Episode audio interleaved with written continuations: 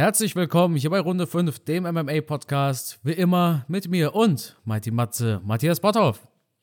Hallo, seid gegrüßt. Und ich habe eben schon zum Carsten gesagt, als wir Verbindung aufgenommen haben, ich brenne für diese heutige Podcast-Folge, wobei eigentlich brenne ich ja für jede unserer Podcast-Folgen. Aber diesmal ist schon ziemlich special, weil das letzte Kampfwochenende war der Megakracher, oder? Es ja, war der auf jeden Fall.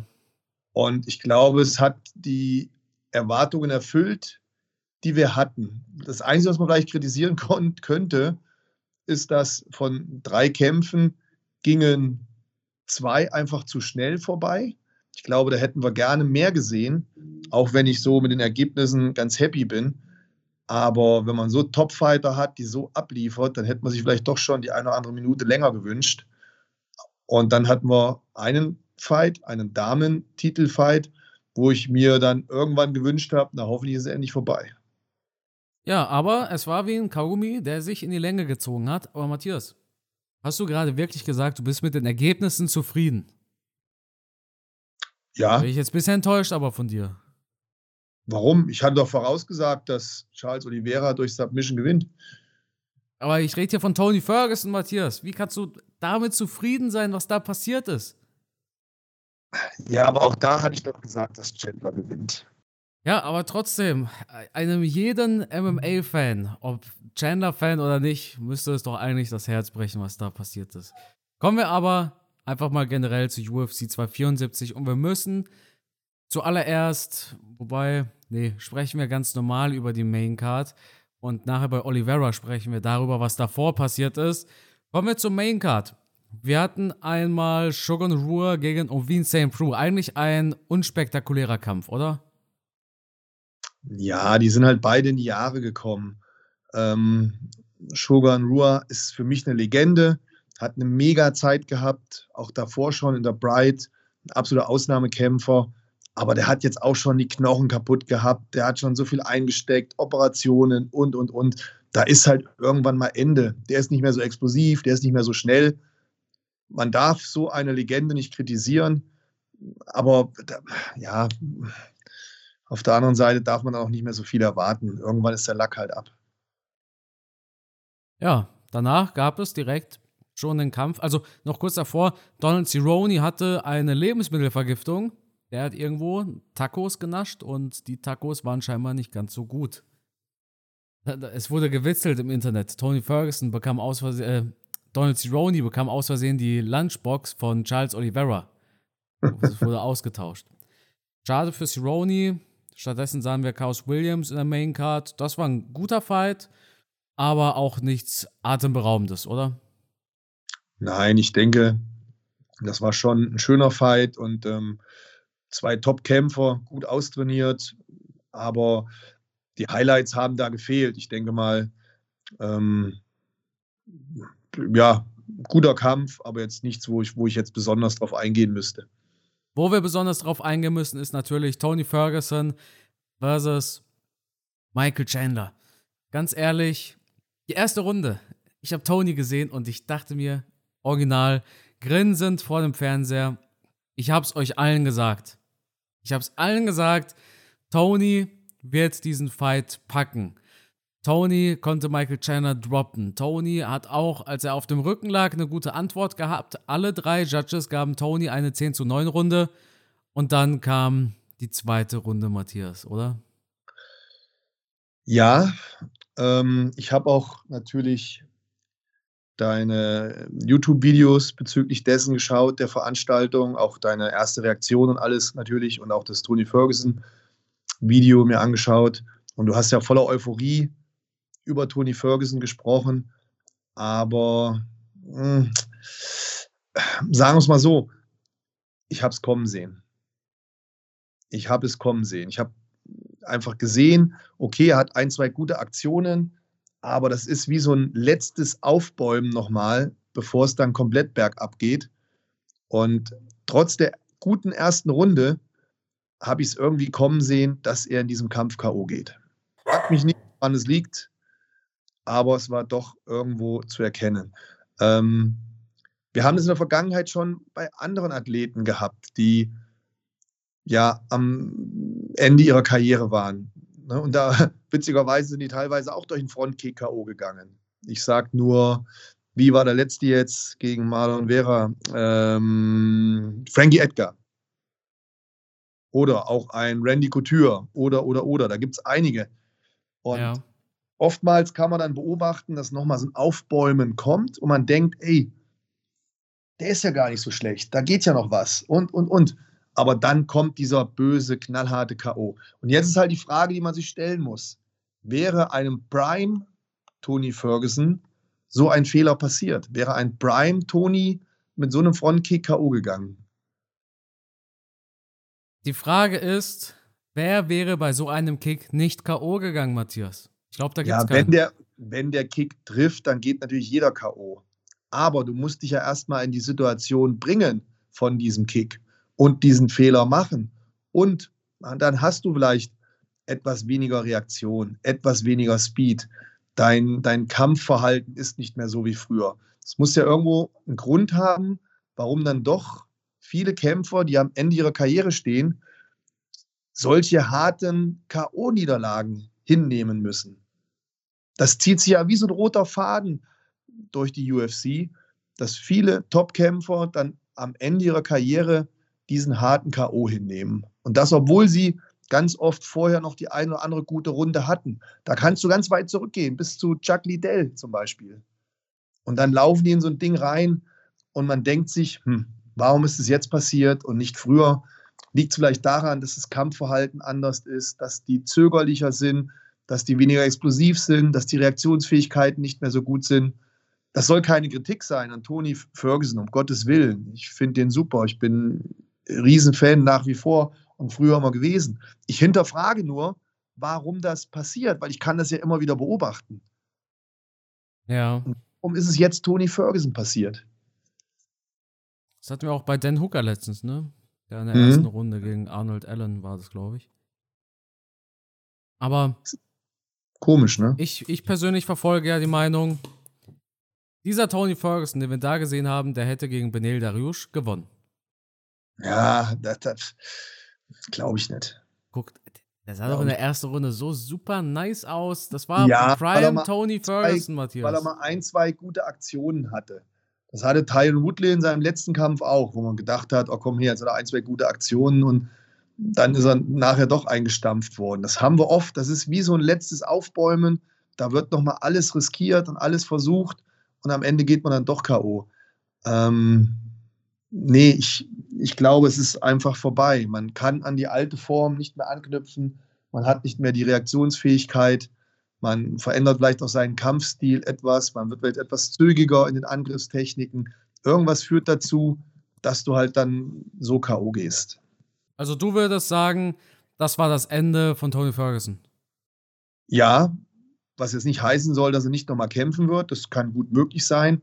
Aber ich bin mir sicher, da wird keine Leistungssteigerung mehr kommen. Denn so ein K.O., so ein Ding hinterlässt auch seine Spuren. Das kann mir doch kein Mensch erzählen, dass wenn du so böse K.O. gehst, am mehr oder weniger Ende deiner Karriere, dass du das so einfach wegsteckst. Das, das kann ich mir nicht vorstellen. Es bleibt im Kopf drin, das hemmt dich, das verändert vielleicht deinen Kampfstil. Und ich berufe mich da auf die Worte von Khabib. Und das ist ja kein keiner, der sich nicht mit dem Sport auskennt, sondern der kennt sich ja wirklich aus. Und der hat gesagt, nach so einem Knockout bist du nicht mehr der gleiche Fighter. Ja. Schwierig. Ganz ehrlich, ich denke, wenn er noch einen Kampf bekommt, den nächsten gewinnt er.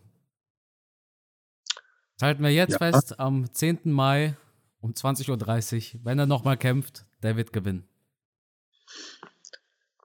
Nee, glaube ich nicht. Glaube ich nicht.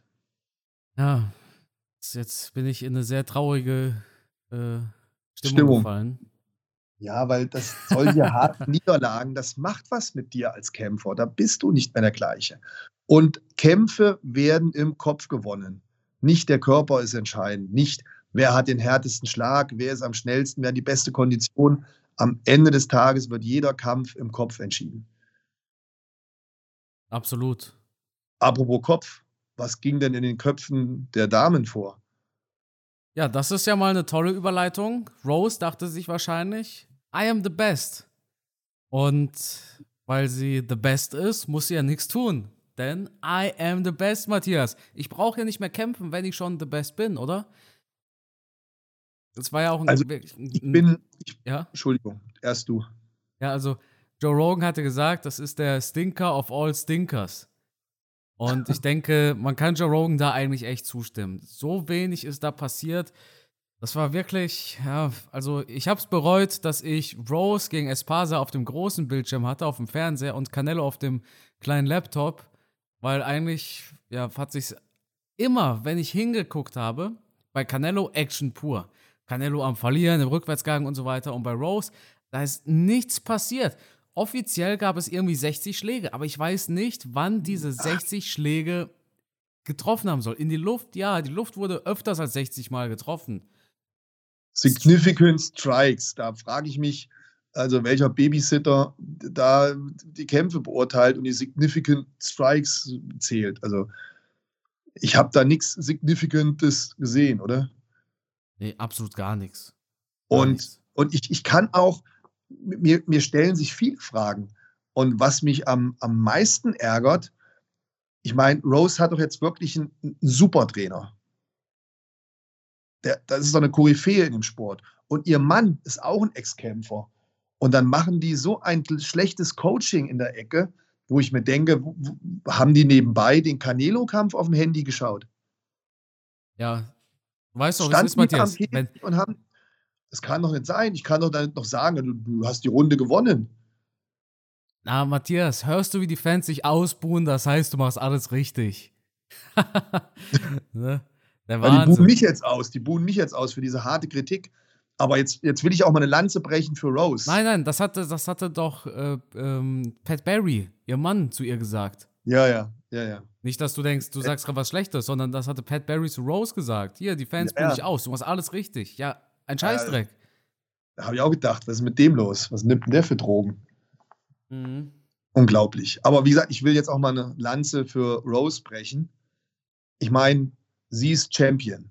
Und von einer Herausforderin, die den Titel haben will, die hungrig ist, die Championess werden will, erwarte ich halt auch einfach mehr. Da muss ich doch ein bisschen Gas geben. Ich will doch den Titel haben. Ich will mir den Titel holen. Ich habe die Chance meines Lebens, die beste Fighterin in dieser Kategorie von ihrem Thron zu stoßen. Und dann mache ich so wenig, dann bin ich auch enttäuscht. Dann kann ich auch nur zu Carla sagen, ey, dafür hast du jetzt trainiert, wochenlang, monatelang und vor allem jahrelang andere Gegner aus dem Weg geräumt, um jetzt hier zu stehen und so wenig zu machen, da wäre ich auch muffig gewesen. Also das verstehe ich dann auch nicht, wenn ich die Chance meines Lebens nochmal bekomme, warum ich dann nicht mehr Gas gebe und auch so wenig Risiko eingehe. Weil sie hätte ja auch damit rechnen müssen, dass die Chance ihres Lebens an ihr vorbeizieht. Mit der Performance hätte sie nie wieder eine Chance gegen Rose bekommen, nochmal einen Kampf zu machen. Ja, ja, es, ich meine, im Endeffekt hat es ja gereicht. Ja, also okay, es, alles richtig gemacht, sagt der Coach ich jetzt. Ich weiß aber auch gar nicht, was man da hätte werten können. Ich weiß auch gar nicht, weshalb man sagen könnte, Espasa hat den Kampf gewonnen. Oh, ich meine, man hätte ihn auch Rose geben können. Im Endeffekt hat es auch absolut niemanden gejuckt, wer von beiden gewonnen hat. Beide haben verloren, im Endeffekt. Oder? Ja, ja, auf, auf jeden Fall. Ähm, ja, ich habe bei Espasa ein, zwei Takedowns gesehen, oder? War das ausschlaggebend dafür? Dann nachher hat Roast, glaube ich, nochmal einen Takedown gehabt. Ähm, ich habe mir die ganze Zeit gedacht, habe ich jetzt alles gesehen oder bin ich vielleicht doch eingeschlafen? Keine Ahnung. Aber es lohnt sich auch nicht weiter darüber zu reden. Es war halt nicht der Tag beider Fighterinnen. Gut, jeder hat mal so, so, so einen Scheißtag, den hat Rose jetzt auch mal gehabt. Auch ein Francis Ngannou hat das schon gehabt, auch ein Anderson Silva hat das früher schon mal gehabt. Viele andere Fighter haben das schon mal gehabt. Gut, bei dem Michael Chandler kann man sich das jetzt nicht vorstellen. Kleiner mhm. Spaß am Rande. Oder bei dem Justin Gagey kann man sich das auch nur schwer vorstellen. Ähm, aber da kommen wir gleich noch zu. Ähm, aber das, das kommt halt vor. Deswegen wollen wir nicht zu kritisch sein. Man hat halt einfach mal einen schlechten Tag. Irgendwas passt dann irgendwie nicht so richtig. Ein bisschen enttäuscht bin ich, wie gesagt, von den Trainern dass die da nicht mehr drauf eingewirkt haben, dass die nicht mehr Initiative ergriffen haben. Ähm, und ansonsten muss man den Kampf einfach abhaken, weil wir sind uns ja einer Meinung, in der Vergangenheit hat Rose ja immer spektakulär abgeliefert. Ja, absolut. Das war jetzt der erste so richtige Snooze-Fest, an das ich mich erinnern kann. Ne? Ja. Kommt halt dann mal vor, gut, muss man abhaken und ja, fertig. Ende aus Mickey Mouse. Jo, Main Event. Charles Oliveira gegen Justin Gaethje. Oliveira, kurzer Spoiler, hat gewonnen, ist aber kein Champion. Was ist passiert? Es gab ein Drama auf der Waage. Und ich bin ehrlich, ich habe schon super Böses geahnt. Denn Oliveira war einer der ganz wenigen, die sehr spät ihr Gewicht gemacht haben. Es gibt dieses Zeitfenster von zwei Stunden. Und normalerweise mache ich ja immer direkt nach der Waage ein Video. Alle waren schon drauf. Tony Ferguson war auf der Waage, Gaethje, Michael Chandler. Und nur auf Charles Oliveira hat man noch gewartet. Und ich habe noch zu meiner Freundin gesagt, ja, ich glaube, ich mache doch kein Video mehr, weil es zu spät wird. Charles Oliveira lässt sich da Zeit. Und das war so der erste Augenblick, wo ich mir gedacht habe, oh, hier stimmt doch irgendwas bestimmt nicht. Und dann kommt Charles Oliveira auf die Waage und der äh, Commissioner oder was auch immer sagt 156. Und Charles Oliveras Blick hat mehr gesagt als tausend Worte. Diese offensichtliche Verwirrung im Sinne von, was ist hier los? Das kann doch gar nicht sein. Und das war dann der Moment, wo es spannend geworden ist. Noch eine Stunde Zeit, er hat seine Unterhose ausgezogen, dann waren es 155,5. Noch eine Stunde Zeit und dann habe ich das erste Video gemacht. Charles Oliveira verpasst sein Gewicht. Und dann kam Oliveira nach einer Stunde wieder zurück. Und Oliveira hat bis auf die allerletzte Minute gewartet. Er bekam eine Stunde und hat auf die letzte Minute gewartet, dass er nochmal zurück zur Waage kommt.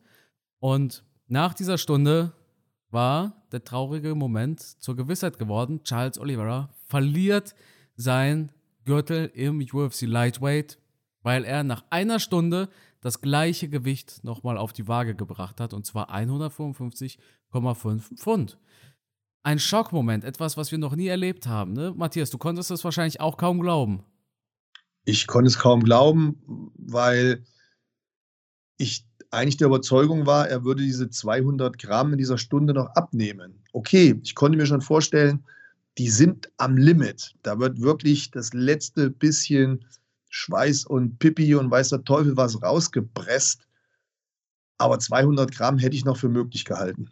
Und wenn sie ihm, das habe ich habe ich auch schon erlebt, ähm, dass sie wirklich einem Blut abgezapft haben, dass der die paar Gramm noch hatte, ähm, dass sie das runterkriegen. Dass die 200 Gramm nicht weggehen, heißt für mich praktisch, dass der wirklich furztrocken war und dass da, ja, auf der anderen Seite 200 Gramm, ja gut, aber anscheinend war er wirklich so, so leer, dass da nichts mehr ging.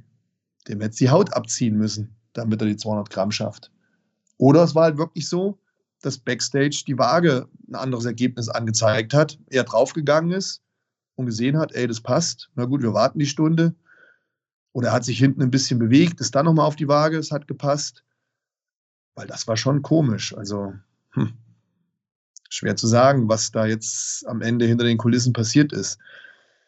Ich kann mir auch nicht vorstellen, dass er im Vorfeld das Gewicht nicht geschafft hat.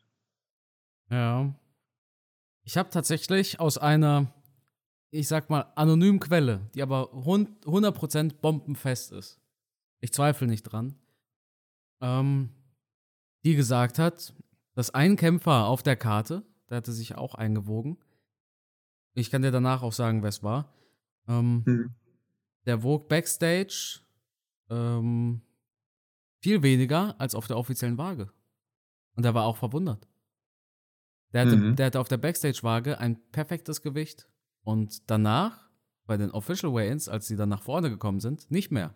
Er hat sein Gewicht trotzdem noch gemacht, aber es war eine hohe Differenz. Also ich habe mhm. hab wirklich von jemandem die Info, die Backstage-Waage hat einen großen Unterschied gezeigt zur Waage vorne. Und das deckt sich ja auch mit Oliveira seiner Aussage, dass Oliveira Backstage 155 hatte, aber vorne dann halt nicht mehr. Ja, das, das waren auch meine Gedanken. Meine Gedanken waren, ähm, auf was für einer Waage hat er Backstage gestanden?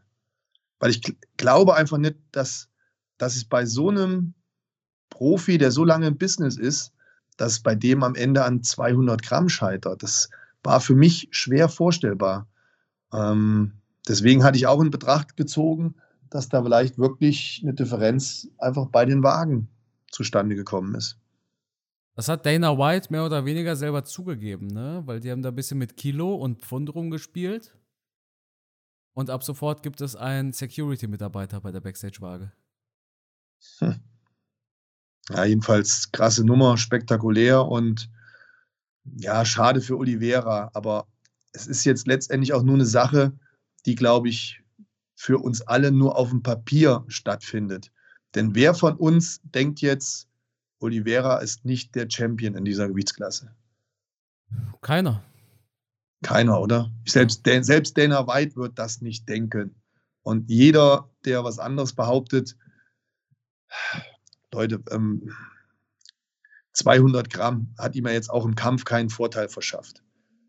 Er hat den Kampf gewonnen und für uns alle ist er nach wie vor der Champion. Und ob er jetzt den Gürtel mit nach Hause nimmt oder beim nächsten Kampf um den Gürtel kämpft, es wird, glaube ich, in der Geschichte, wer als nächstes kämpft, nichts ändern, oder? Absolut. Also man wird jetzt nicht zwei andere nehmen, nein, die um nein. den Titel, sondern einer von den beiden, die als nächstes um diesen markanten Titel kämpfen, wird Charles Oliveira sein. Und das natürlich 100% zu Recht. Ja, du hast absolut recht. Dana White sagte ja selber nach dem Kampf, Charles Oliveira ist the man. Er ist der Typ. Es wird auch keiner anders um den Titel kämpfen. Es ist Charles Oliveira gegen einen Contender. So sieht's auch aus. Sprechen wir ein wenig aber über den Fight. Oliveira vs. Gaethje. Ich dachte ja im Vorfeld, ich habe äh, meine Meinung ziemlich oft gewechselt. Ich habe zuerst gesagt, ich war im Schock natürlich, ne? Wenn, wenn Oliveira schlechten Weight Cut äh, gemacht hat und erst im Nachhinein kriegt man die ganzen Dinge ja mit, von wegen Backstage hier und so weiter. Und ich persönlich dachte zuallererst, okay, Gaethje macht das, der wird ihn finishen. Dann hatten wir die Final Face-Offs. Und dann habe ich gesehen, wie unglaublich motiviert Charles Oliveira da auf der Waage ist. Und dann hatte ich keinen Zweifel mehr dran, Oliveira wird gewinnen. Meine letzte Prognose war, es gibt einen Knockdown und Charles Oliveira bringt ihn zum Abklopfen. Ich habe eigentlich gedacht, dass Gaethje den Knockdown landet und nicht Oliveira. Aber Oliveira durch Submission, das hast du ja auch so gesehen. Und ganz ehrlich, es gibt aktuell keinen besseren Kämpfer in dieser Gewichtsklasse. Wahnsinnig schlau. Er hatte sich auch hingelegt, nachdem er gut angeklingelt wurde, hat er sich bewusst hingelegt, weil er kalkuliert hat, dass Gage nicht hinterhergeht oder wenn er hinterhergeht, dann hat er eine Antwort darauf. Und das zeigt einfach, wie wahnsinnig effizient Charles Oliveira da war. Auch ähm, der Fakt, dass er eine Antwort auf diese Legkicks hatte. Auf jeden Legkick von Justin Gage, der da kam, gab es eine Faust von Oliveira zurück. Brutal, oder? Absolut beeindruckende Leistung, ganz klar. Und vorab, Athleten, Sportler wie Justin Gaethje oder Michael Chandler, die stehen natürlich bei uns Fans ganz oben, weil die immer abliefern. Und auch hier, Justin Gaethje ist nach vorne gegangen wie eine Maschine. Der ist ja teilweise von seinen eigenen Schlägen zu Boden gegangen, weil er so viel Power da reingelegt hat. Also der wollte es wirklich wissen. Da muss man mal ganz ehrlich sagen, der Typ hat ähm, Kampfgeist, der marschiert, der liefert immer ab. Was mich dann allerdings gewundert hat, dass Charles Oliveira genauso hohes Risiko gegangen ist wie Justin Gaethje. Das fand ich schon ziemlich, dann nennt man das mutig oder leichtsinnig. Aber er hat sich ja tatsächlich dann auch im Stand auf einen Schlagabtausch eingelassen mit Justin Gaethje. Er hätte ja auch von der Taktik her etwas anders kämpfen können. Aber die haben sich ja am Anfang richtig besorgt. Da sind ja Bomben ausgetauscht worden. Hui, da bist du ja komplett unter Strom zu Hause beim Schauen und kannst kaum sitzen bleiben auf dem Sofa. Und ja. dann hat man aber gesehen, dass Charles Oliveira halt manche Sachen auch ganz berechnend gemacht hat. Und ich denke mir, dass das mittlerweile zum Teil seiner Taktik geworden ist. Dann schaut man sich ältere Kämpfe an. Da ist Charles Oliveira angenockt worden. Und dann hat er versucht, sich im Stand zu verteidigen und wurde dann mehr oder weniger ja, ausgenockt oder besiegt oder wie auch immer. Jetzt hat er anscheinend dazugelernt und hat sich gedacht, Moment mal, wenn ich das Gefühl habe, ich bin angenockt und ich bin so ein bisschen dizzy im Kopf, dann lege ich mich einfach auf den Boden und lasse meinen Gegner kommen, bevor ich stehen bleibe und weiter versuche, mich im Stand zu verteidigen, so im halb Dämmerzustand, wo ich schon angenockt bin. Und das hat er clever gemacht. Vielleicht war er wirklich angenockt, vielleicht war er auch bei dem zweiten Schlag überhaupt nicht angenockt und hat sich trotzdem auf den Boden gelegt, einfach um Gaethje ein bisschen zu locken, weil man hat ja dann nachher deutlich gemerkt, er wollte den Kampf zu Boden bringen. Er hat ja auch einmal versucht, im Stand Gaethje nach unten zu reißen, hat ihn so ein bisschen angesprungen, wollte ihn in die, in die Guard nehmen, was dann nicht gelungen ist. Gaethje hat ihn da abgeschüttelt und dann kam halt ja einmal die Faust durch. Gaethje ist zu Boden gegangen und ich glaube, die meisten Fighter hätten danach gesetzt mit Ground and Pound und aber Charles Oliveira hat hier unheimlich clever dann den Bodenkampf gesucht und hat ja innerhalb weniger Sekunden drei, vier verschiedene Submission-Techniken angesetzt. Also es war am Boden schon ja, meisterhaft spektakulär, was er da gemacht hat. Und Justin Gaethje hat er da wie ein Anfänger aussehen lassen. Also dieses BJJ, was Charles Oliveira drauf hat, ist wirklich von einem anderen Stern. Und bei aller Liebe, Justin Gaethje, wir haben ihn beim Khabib-Fight schon kritisiert für seinen Bodenkampf aber der ist immer noch mal hundertmal besser als die meisten anderen Kämpfer wahrscheinlich. Aber da sieht man dann einfach diese, diesen enormen Unterschied nochmal zwischen einem Charles Oliveira und einem Justin Gaethje, wie der den am Boden dann dominiert hat, fand ich absolut beeindruckend. Kann man eigentlich nicht besser sagen. Gaethjes Brazilian Jiu-Jitsu ist ja gut, aber im Vergleich zu Oliveras ist es eine Nullnummer. Ja? Ja, das ist unglaublich, was der am Boden drauf hat. Auch wie der die Situation erkennt, wie der, wie der dreidimensional diese, diese Situation erkennt. Der hat, also es kommt einem so vor, als hat Charles Oliveira eine ganz andere Wahrnehmung, was da am Boden passiert, als ein Justin Gaethje. Wie eine Art Schachspiel sieht er schon zwei, drei Züge vorher und hat dann so viel Körpergefühl, dass er sofort merkt, Gaethje gibt da Druck in diese Richtung dann gehe ich in die andere Richtung, ich nehme den Druck mit. Ich, ja, es ist einfach perfektes BJJ, glaube ich. Das, das kann man nicht besser machen. Das ist ein Ausnahmekämpfer, was das betrifft. Und er wird immer, immer, wenn es zu Boden geht, gegen jeden Gegner eine Chance haben. Genau so sieht's aus. So, jetzt sehen wir wahrscheinlich Benel Dariush gegen Islam Makhachev. Der Sieger gegen Charles Oliveira, aber wer weiß, vielleicht sehen wir Oliveira vorher ja schon mal gegen jemanden. Ich glaube tatsächlich, dass die Chancen gar nicht mal so schlecht stehen, dass wir McGregor gegen Oliveira sehen. Das würde wahrscheinlich äh, auch Rekorde brechen. Nicht den McGregor gegen Khabib-Rekord, aber ja, McGregor in einem Titelfight, das will die UFC. Vielleicht gegen äh, Michael Chandler, wobei ganz ehrlich, Chandler hat halt auch nur in Anführungszeichen gegen Tony Ferguson gewonnen. Also entweder Oliveira sitzt das aus und wartet auf den Sieger aus Dariush und Islam Makhachev oder wir sehen Conor in einem Titelfight. Ähm, jein, ich bin mir da nicht sicher. Ich denke mal, die meisten werden aufschreien und werden sagen, Conor hat das nicht verdient. Auf der anderen Seite würde ich es mir aber für Charles Oliveira wünschen, weil das wäre halt nochmal ein richtiger Zahltag für ihn. Und ja, dem, dem gönne ich es halt einfach. Wie gesagt, ich habe mich ja letzte Woche schon geoutet, dass mein Lieblingsfighter ist mittlerweile. Und ich denke auch, dass, dass er diesen Money-Fight gerne machen wird, weil er denkt sich, Makachev und Benil, die laufen mir nicht weg. Die kommen früher oder später so oder so. Und jetzt gegen Connor zu kämpfen, ist halt der beste Moment. Weil allein dadurch, dass es ein Comeback ist von Connor, werden die Zahlen einfach nach oben schießen, oder? McGregor könnte wahrscheinlich wieder gegen Cerrone kämpfen und die Leute würden sich's reinziehen, weil es ist jetzt, McGregor kommt von seinem Schienbeinbruch zurück. Ja, das wollen doch, das wollen doch alle sehen. Und wie du eben schon gesagt hast, vielleicht wird es nicht den Rekord gegen Khabib brechen, aber das Ding wird ganz, ganz vorne liegen und da, da wird eine Bombe einschlagen. Und, und Connor wird dafür sorgen, dass sich die Tickets gut verkaufen. Gaethje kann sich zurücklegen, was er eh meistens, äh, Entschuldigung, Charles Oliveira kann sich zurücklegen, was er eh meistens macht, weil er eher ein defensiver ähm, Typ ist, was diese ganze Kampfpromotion betrifft. Aber Connor wird da richtig Gas geben. Der wird auf die Kacke hauen, wird den Leuten erzählen, ähm, ich komme so stark zurück wie nie und, und, und. Und ich hole mir den Titel und, und dann gibt das ein, ein Riesending. ist halt die Frage, ob die UFC da über ihren Schatten springt und Conor direkt diesen Titelkampf gibt. Das ähm, weiß ich nicht. Und ich weiß auch nicht, wie viel Einfluss Charles Oliveira hat. Ob er sich wirklich den Gegner aussuchen kann oder ob die UFC halt den Gegner bestimmen wird. Wenn McGregor den Titelkampf will, dann wird die UFC ihm diesen auch geben. Ganz ehrlich. Ja, ich kann mir vorstellen, dass er den Kampf will. Wobei wir, glaube ich, ja, alle Zuhörer und wir beide sind uns einer Meinung, so wie der Kampf auf den Boden geht, ist es für, vorbei für Connor. Ja, keine Frage.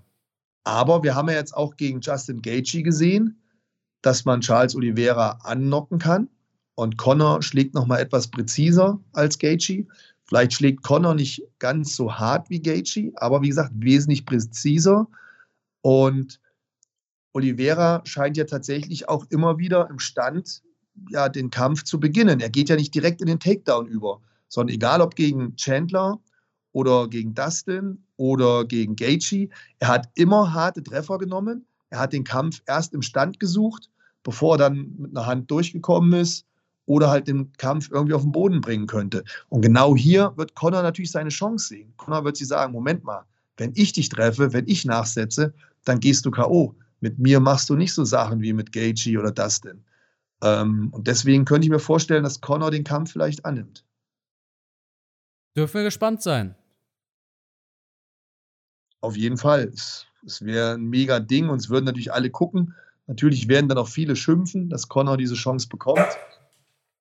Aber ja, so ist das Fight Game. Und mal ganz davon abgesehen, unabhängig davon, wer dann gewinnt oder verliert, danach wird dann Benil oder Makachev, die, der wird dann dran sein.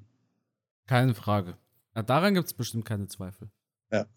Gut, das war UFC 274. Wir haben eine kommende UFC Fight Night jetzt am 14. Mai. Und zwar Jan Blachowitz gegen Alexander Rakic. Über den Fight sollten wir sprechen. Ja, mega Fight. Alexander Rakic bekommt hier die Chance auf einen Titelkampf, sich den zu gewinnen. Und Blachowitz natürlich auch. Das ist der Nummer 1 Contender Fight. Co-Main Event haben wir Ion Kuzelaba mal wieder drauf. Aber Rakic gegen Blachowitz, ich glaube tatsächlich, die Leute unterschätzen mir gerne einen Blachowitz. Weil klar, ja. Rakic deutschsprachig, den supportet man automatisch. Aber ganz neutral gesehen war Blachowitz der Champion und Blachowitz hat Adesanya besiegt. Absolut. Das vergessen wir viele und das ist vielleicht ein Jahr gerade mal her. Ich glaube, im März letzt, letztes Jahr war das. Also, Blachowitz, das war eine absolute Nullnummer gegen Glover Teixeira. Aber Teixeira ist ein super starker Bodenkämpfer. Rakic ist ein guter Allrounder, aber dem seine Stärken würde ich doch eher im Stand sehen. Und da ist Blachowitz mit seinem hölzernen polnischen Kampfstil echt nicht zu unterschätzen. Ich, mich würde es nicht schocken, wenn Blachowitz gewinnt. Wäre auch für mich keine Überraschung. Ich habe in der Vergangenheit auch Blachowitsch immer unterschätzt. Und sein Meisterstück hat er ja gegen Adesanya abgelegt, wo er auch, ja, auch im Stand jetzt nicht so schlecht aussah. Das muss man mal ganz ehrlich sagen. Trotz seiner eher unbeweglichen, hölzernen Art und Weise, wie du gerade gesagt hast. Er ist da schon ein bisschen, ähm, ja, nicht so, nicht so, ähm, filigran von Bewegung her wie, wie Adesanya. Das sieht dann alles so ein bisschen roboterartig aus, ein bisschen steifer, aber durchaus effektiv. Er hat seine Knockouts gehabt in der Vergangenheit. Da kommt der ein oder andere Haken durch, das dürfen wir nicht vergessen. Wen er da schon alles ausgenockt hat oder durch harte Hände dann zum Sieg sich verholfen hat. Ähm, das fühlt euch nicht so sicher, was Rakic betrifft. Der hat auch ein, das dürfen wir auch nicht vergessen, zum Beispiel einen Dominic Reyes ne, ausgenockt. Und der galt ja auch als super guter Standkämpfer. Ja klar, der hatte doch im Fight davor John Jones fast besiegt. Ne? Ja, deswegen, ähm, auch ein Luke Rockhold musste erstmal K.O. schlagen. Luke Rockhold übrigens, äh, wahrscheinlich gegen Paulo Costa. Hast du es mitbekommen? Wäre geil. Ja, ja, ja, ja. Wäre Hammer. Also Luke Rockhold, was, was Technik betrifft, im Stand natürlich auch Mega-Fighter. Ich meine, so einen muss der erstmal ausnocken. Also Blachowitsch wird da tatsächlich, denke ich mal, unterschätzt. Und ähm, ich sehe die Chance hier im Stand 50-50. Auf jeden Fall. Also ich sehe da jetzt keinen als Favoriten oder als, ja, als Außenseiter. Rakic brennt, der ist ähm, hoch motiviert, ist im Stand natürlich auch wirklich brutal. Ja, 50-50. Also ich finde ein mega spannender Kampf, wo ich mir schwer tue, jetzt zu sagen, wer gewinnt. Sehe ich genauso, Matthias. Dann würde ich sagen, war es das mit dieser Episode. Vielen Dank an alle fürs Zuhören. Danke auch, Matthias, wie immer für deine Zeit. Und das Schlusswort, das gehört wie immer dir. Vielen Dank fürs Zuhören. War eine tolle Folge, Carsten. Also Dankeschön, dass wir uns darüber unterhalten konnten. Wir haben natürlich jetzt Canelo ein bisschen unter den Tisch fallen lassen, aber das können wir ja gerne in der nächsten Folge nochmal aufarbeiten. Ähm, war ein schöner Boxkampf, oder? Hast du gesehen? Ja, war auch viel spannender als Rose. Ja. Aber ich war, ich war, wir können es ja ganz kurz trotzdem nochmal äh, auffangen, oder wie ich sagen soll. Ich war aber auch ein bisschen überrascht. Ich habe nicht gedacht, dass Canelo so hart dominiert wird. Da waren viele überrascht. Ich auch absolut. Aber ich denke mal, Canelo hat das einfach unterschätzt. Hat es unterschätzt, ist dann nicht mehr in den Tritt so richtig gekommen. Und sein Gegner hat es auch wirklich gut gemacht. Also ein so, ähm, jetzt, jetzt fehlt mir gerade der Name, hilf mir nochmal auf die Sprünge. Dimitri Bivol. Ja. Ähm, der war ja technisch so wunderschön anzusehen diese Spannung in den Beinen, dieses rein-raus-bewegen, die langen Hände, die Kombinationen, die er geschlagen hat. Also es war wirklich ein wunderschönes Boxen. Das hat mir richtig gut gefallen. Und Canelo hat es in der Anfangsphase unterschätzt, hat sich da zu lange zurückgehalten und zum Schluss, als er ein Gas geben wollte, hat er den halt nicht mehr bekommen. Dann hat er auf einmal gemerkt, oh, der ist ja doch ganz schön flink, der hat ja doch viele Hände. Da ist Canelo die Zeit weggelaufen. Und dann hat er sich selber unter Druck gesetzt und hat dadurch seinen leichten, lockeren, dominanten Kampfstil so ein bisschen verloren. Das hat dem anderen dann wieder in die Karten gespielt und dadurch hat er gewonnen. Also super gemacht, ähm, toller Stil, tolle Technik, super Fight und auch ein Canelo kann natürlich mal verlieren. Ähm, mein Trainer hat mal zu mir gesagt, äh, wer immer gewinnt, hat sich zu leichte Gegner ausgesucht. Hast recht. Vielleicht ist es ja auch ein Fehler gewesen, dass Canelo schon Datum und äh, Gegner hatte für den nächsten Fight, ne? Golovkin ja, stand schon fest im September. Ja. ja. Vielleicht hat man da ein bisschen zu sehr in Richtung äh, ja, 60, 60, Millionen oder was auch immer gegen Golovkin geblickt, als äh, jetzt erstmal diesen Gegner ernst zu nehmen. Ja, ich denke auch, dass er da einfach vom Kopf her ein bisschen zu schluderig war. Gut. Dann war es das über Canelo. Matthias, das Schlusswort, das gehört wie immer dir. Ah, das hat man eben schon. Mega fetten Dank, dass ihr so lange ausgehalten habt. Und falls euch wundert, ich weiß nicht, was der Carsten alle in der Folge rausgeschnitten hat, aber wir hatten technische Probleme, wir hatten Hundeprobleme und so ein paar andere Sachen. Also nehmt uns das nicht übel. Ähm, ja, und ich freue mich schon, wenn wir nächste Woche wieder für euch an den Start sind. Bis dahin, bleibt gesund und bis bald. Ciao.